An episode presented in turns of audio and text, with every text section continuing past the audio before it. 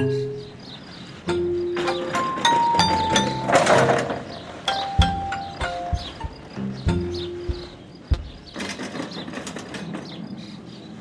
Wegrand. Ein Podcast zum Aufblühen. Mit dem Beat Fischer und dem Thies Wachter.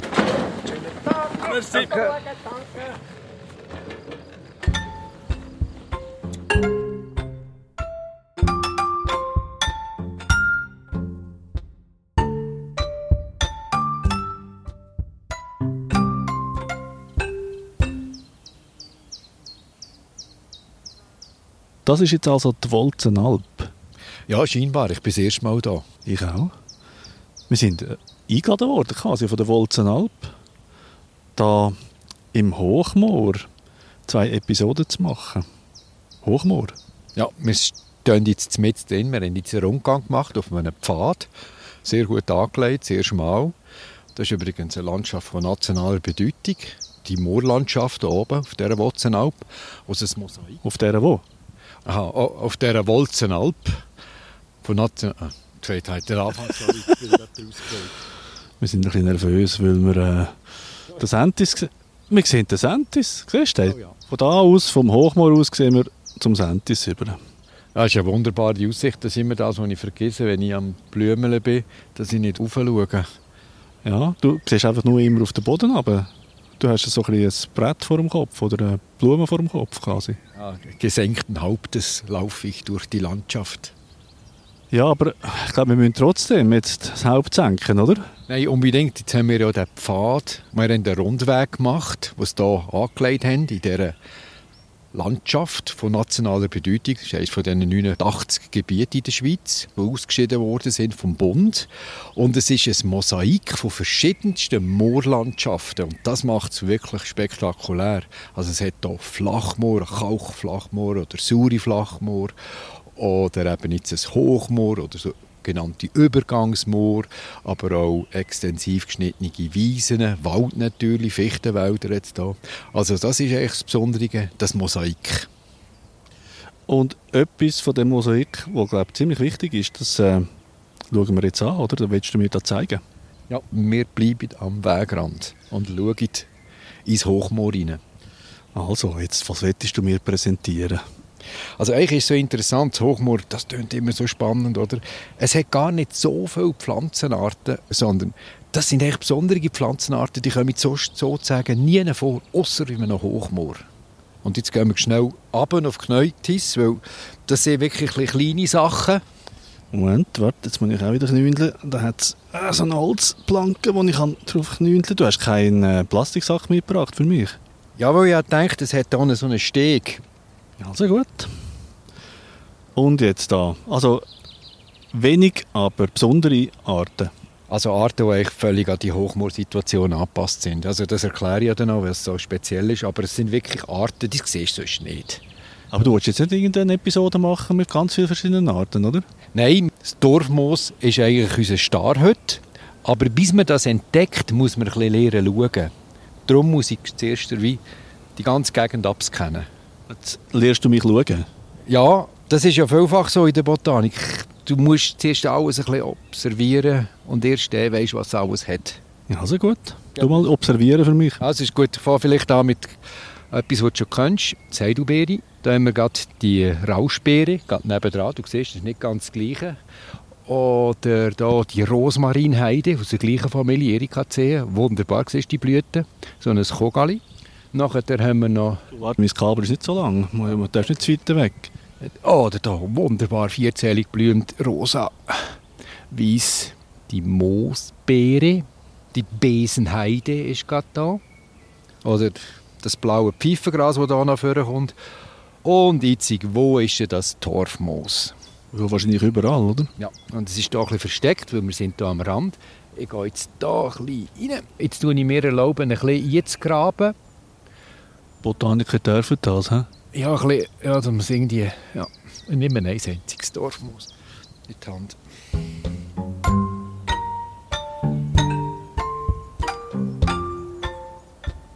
So, jetzt habe ich hier eins. Das ist jetzt der Star? Das ist der Star. Sieht jetzt aber nicht so starmäßig aus, ehrlich Ja, gesagt. das ist ein relativ unscheinbares Moos. Das muss ich schon sagen. Äh, wir haben in der Schweiz 33 verschiedene Arten von Dorfmoos. Ich kann die selber nicht unterscheiden. Das überlasse ich wirklich den Spezialisten. Das ist das erste Mal, wo du etwas nicht genau kannst bezeichnen Ich fühle mich überhaupt nicht als Moosspezialist. Darum. Ja. Trotzdem hast du etwas zu sagen über das? Ja, allgemein schon. Aber die Arten, das Problem ist mit denen so, also für mich, du musst eigentlich ein Mikroskop haben und das wirklich sehr genau anschauen unter dem Mikroskop.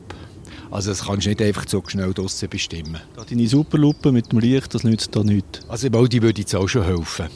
Aber das ist jetzt auch für heute nicht so wichtig, welche Art das, das ist, weil es gibt echt verschiedene Arten, das ist wichtig. Und die sehen alle ein bisschen ähnlich, sehen sie eben aus. Und das ist wie ein kleines Bäumchen, so unverzweigt. Und du siehst, das ist jetzt etwa, wenn ich das Ganze habe, noch vielleicht 5-6 cm. Und oben ist so gehäuft mit Ästchen, die ein bisschen rötlich sind, grünlich, gelblich, hellgrün, so verschiedene Farben. Und unten sind die Ästchen an dem Stämmchen viel feiner und so ein bisschen abgespreizt. Siehst du das? Ja, ich sehe das. Gut. Und unten das habe ich jetzt nicht in der Hand, hat es keine Wurzeln. Was, keine Wurzeln? Es hat keine Wurzeln. Eine Pflanze ohne Wurzeln? Ja, es ist eine Pflanze ohne Wurzeln, ja. Das gibt's? Das ist jetzt eine vor dir, das Orfmoos, das hat keine Wurzeln. Und jetzt schauen wir noch mal, wo ich es genommen habe. Du siehst, die wachsen alle sehr dicht nebeneinander. Das heisst, auch wenn ich Essentials habe, das ist eigentlich nicht gerade stabil, das Ganze. Also wie zum Beispiel hier eine Fichte nebendran, so einen schönen Stamm hat, sondern das ist sehr schwammig. Und das ist auch die Idee, das, ist, das lebt in, einem Wäs in einer wässrigen Umgebung und das tut sich selber stützen. Also alle rundherum tun sich selber haben und so kann es eigentlich wachsen. Gemeinsam sind wir stark. Kann man bei dem wirklich so sagen, ja ein Moor saugt einfach das Wasser auf. So ein Pflänzchen kann sich 20 bis 40 Mal vergrößern, also das Wasservolumen aufnehmen vom, vom normalen Gewicht. Das ist enorm, die Leistung. Das heißt, das saugt alles auf wie ein Schwamm und haltet alles Wasser zurück. Und das heißt, du hast viel weniger Überschwemmungen. Das ist ein super Schutz. Also ein riesiger Schwamm da, Wolzenalpschwamm. Ja, und wenn es mal eine Trockenperiode gibt, wie wir ja manchmal hatten in den letzten Jahren, dann tun sie sich einfach weit dünn machen, kann man fast sagen. Das Wasser verdunstet ein bisschen. Aber sobald kommt das Wasser wieder zurück durch Regen, dann saugt es alles wieder auf.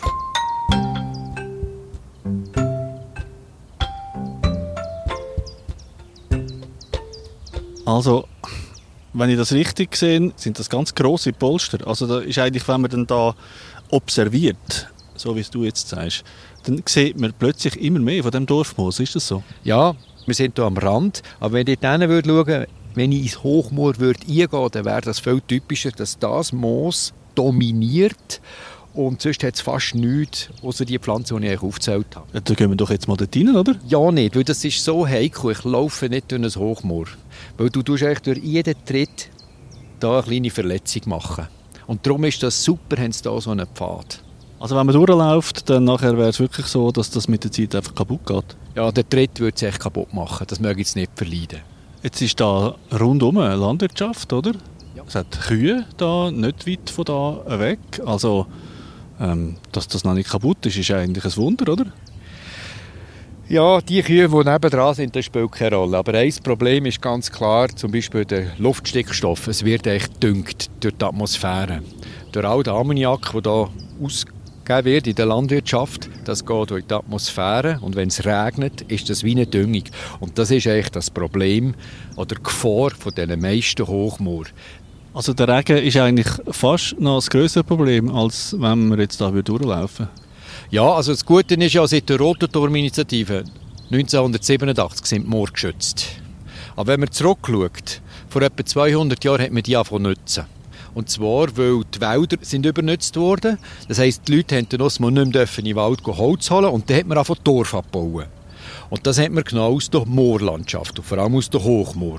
Die katastrophale Situation, 90 Prozent von allen Hochmoor- oder Moorflächen haben wir verloren seit den letzten 200 Jahren. Und wenn man mal so ein äh, Dorfmoor abgrabt, dann geht es lang, bis das wieder da ist, oder? Ja, jetzt muss ich die Ökologie vielleicht noch erklären, fertig erklären, von einem, was passiert bei einem so einem Dorfmoos.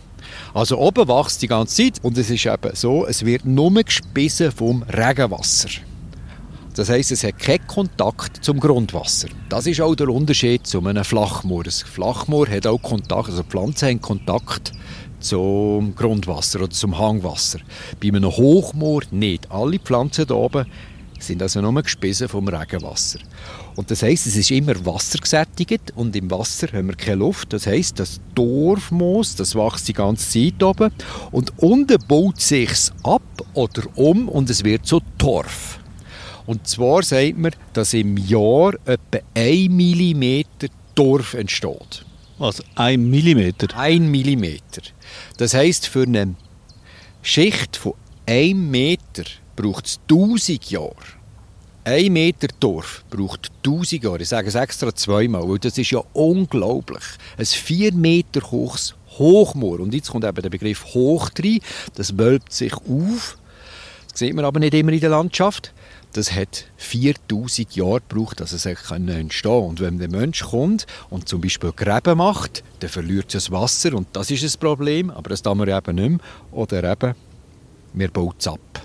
Wie im Ausland natürlich noch passiert, in den baltischen Ländern, in Finnland. Das heisst, ich kann nur das sagen, bitte kein Dorf kaufen. Hier ist extrem viel CO2 gespeichert. Wenn man es weltweit anschaut, in allen Moorböden auf dieser Welt, haben wir dreimal CO2 wie in den tropischen Regenwäldern. Und wenn man jetzt das aber abbaut, dann wird das CO2 in die Atmosphäre entlassen und CO2 ist der grösste globale Verursacher vom Klimawandel.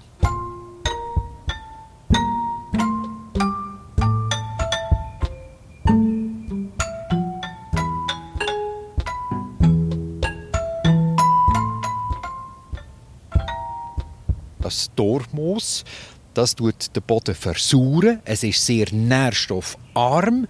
Das ist ein extremer Lebensraum. Das heisst, es können nur Spezialisten drinnen wohnen und die kommen wirklich nur hier vor. Es sind nicht viele Arten, so ein paar Handvoll, und das ist es. Aber die sind angepasst. Das heisst, wenn wir die Hochmoor würde verlieren, wären diese Arten auch weg und natürlich auch die Insekten, die darauf angewiesen sind. Du hast jetzt so ein bisschen ähm, säuerlich bist du ein bisschen Hast du auf all die Gefahren hingewiesen und Zeug und Sachen. Jetzt möchte ich gerne wieder so, so ein bisschen die Faszination von, von dieser Pflanze spüren. Ja, ich weiß nicht, ich kann, ich kann dir schon noch mehr sagen. Also, ich bin eigentlich fasziniert von dem Moos. Wenn du jetzt hier so von oben her reinschaust, das ist für mich wie ein Wald, ein tropischer Regenwald, wenn du mit dem Flugzeug drüber fliegst. Das sind ja wie Haufen Baumkronen, die eng ineinander verschlungen sind und so ein bisschen sternförmig alle sich ausbreiten. Und zwischen die ist wieder etwas anderes, wie da zum Beispiel bei der Sonnentau oder die Rosmarinheide. Aber das Posten, das ist, das ist einfach fantastisch. Das ist eine eigene Welt hier innen. Das stellst du dir vor, du bist jetzt in einem Flüger über dem Amazonas. Ja, das kann ich mir genau so vorstellen. Ja. Das ist für mich ein ähnliches Bild. Ohne dass du CO2 verbrauchst beim Fliegen? genau, sehr ökologisch.